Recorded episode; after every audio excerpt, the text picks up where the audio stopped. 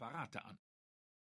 Bei einer archäologischen Ausgrabung ist das anders, sagt Jutta Gampe, stellvertretende Leiterin des Bereichs Altern und Langlebigkeit am MPI. Aus ethischen Gründen, aber auch wegen der historischen Einmaligkeit der Knochen, muss jeder Eingriff wohl überlegt sein. Deshalb arbeiten Anthropologen meist mit Sterbealter-Schätzmethoden, die auf dem Augenschein beruhen und Schädelnähte oder Rippenenden begutachten. Leider differieren die Ergebnisse oft, sagt Gampe. Das Basel Project soll zeigen, wie verlässlich die Methoden tatsächlich sind.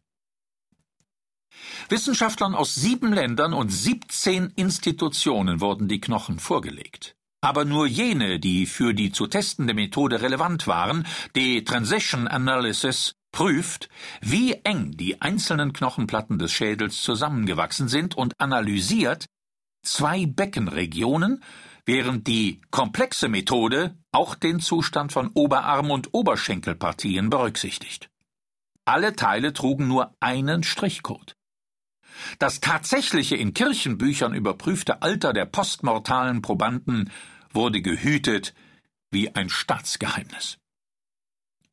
Und so machten sich die Wissenschaftler unter den Blicken von Spitzmaul, Nashorn, Zooelefant und Krokodil an die Arbeit. Es ging zu wie bei einer Weinblinddegustation. Jeder Observer testete seine Methode. Dafür wurden ihm nicht nur nach und nach die relevanten Knochen aller hundert Skelette vorgelegt, sondern auch fünfzig davon ein zweites Mal, in zufälliger Reihenfolge. Wir wollten sehen, ob die Experten auch beim zweiten Mal zum selben Ergebnis kommen. Bewundernswert findet Jutta Gampe vom MPI, dass die Anthropologen die Tortur auf sich nahmen. Jeder wusste ja auch, dass er sich im direkten Vergleich mit einem Kollegen befand, der die gleiche Methode anwendete. Für gestandene Professoren, die als Meister des Fachs gelten, keine Selbstverständlichkeit. Ja, das war schon eine Art Wettkampf, sagt Jesper Bolzen, Professor am Institut für forensische Medizin der dänischen Universität Odense, der am Basel Project teilnahm. Aber eher wie einer unter Studenten bei Altersbestimmungsübungen. Aber dem stellt man sich ja gerne. So werden die Methoden verlässlicher und miteinander vergleichbar. Andernorts in der Medizin etwa sind Diagnosetests gang und gäbe, sagt Gampe. Histologen müssen in regelmäßigen Abständen Präparate bewerten, um zu zeigen, dass sie ihre Kunst beherrschen.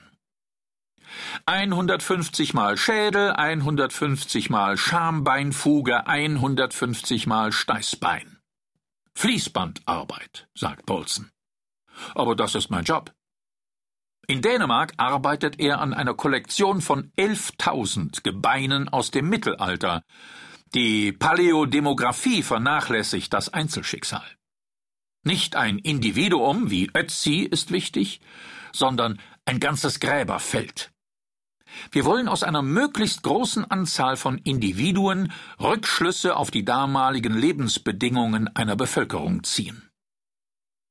Wenn wir verstehen möchten, warum wir heute so alt werden und ob wir vielleicht noch älter werden können, sagt Jutta Gampe vom Rostocker MPI, müssen wir wissen, wie alt Menschen früher wurden und von welchen Faktoren das abhing. Für die letzten zwei, dreihundert Jahre kann man auf schriftliche Quellen zurückgreifen, für die Zeit davor bleiben nur alte Knochen. Die Auswertung des Skelettblindtests wird Monate dauern. Danach wissen wir, wie genau die Methoden sind, sagt Gampe. Dann können wir auch Empfehlungen geben, wo und wann sie einzusetzen sind und wie man sie verfeinern kann. Die Methodenwahl hängt von dem ab, was man vorfindet. Schädelnähte zu begutachten gilt als ungenau, sagt Hotz. Früher wurden bei Ausgrabungen aber oft nur die Schädel aufbewahrt. Eine aufwendige Methode wie die Zahnzementannulation, die den Zahn aufschneidet und wie bei einem Baum Jahresringe zählt, ist hingegen aus Zeit- und Kostengründen nicht immer möglich. Der Basler Totentanz ist so wunderbar wie speziell. Die Skelette liefern jede Menge Hinweise auf lange Arbeitszeiten und schlechte Ernährung, sagt Hotz. An den Knochen lassen sich Mangelerscheinungen nachweisen.